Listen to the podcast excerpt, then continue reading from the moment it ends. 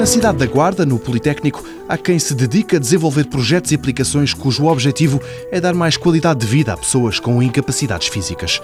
O Magic Eye, revela o professor Luís Figueiredo, é aquele que mais sucesso tem tido. E nós temos imensos utilizadores eh, espalhados por Portugal, por Espanha, agora também já Inglaterra, Canadá, eh, México, Argentina, Itália e temos utilizadores que vão uh, melhorar significativamente a sua qualidade de vida graças a esta aplicação. E o que faz o Magic Eye permite que mesmo quem não controla os braços ou as mãos possa interagir com o computador usando apenas os olhos. Temos uma câmara de alta definição que capta a face do utilizador, nomeadamente a zona dos olhos. E depois temos um programa desenvolvido por nós que está permanentemente a correr no computador que vai determinar para onde é que o utilizador está a olhar e nesse sítio para onde ele está a olhar vai colocar lá o cursor do rato.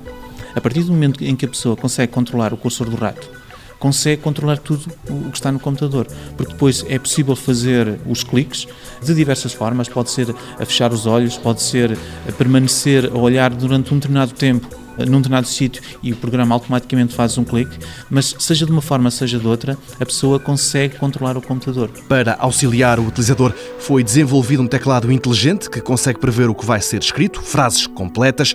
Do mundo inteiro, diz o professor Luís Figueiredo, chegam agradecimentos ao Instituto Politécnico da Guarda. Um dos mais recentes que recebemos foi de um utilizador espanhol conta a sua história, porque já tinha tentado no passado utilizar um sistema que havia na concorrência e não conseguiu e desistiu.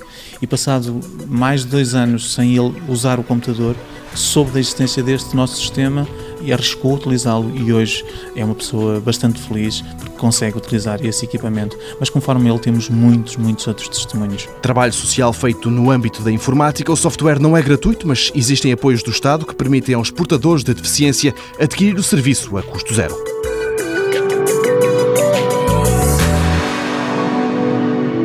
Mundo Novo, um programa do Concurso Nacional de Inovação BSTSF.